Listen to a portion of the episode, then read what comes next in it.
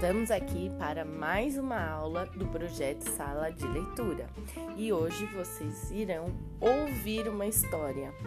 Não vão ver, não irão ver, nem vamos usar a audição.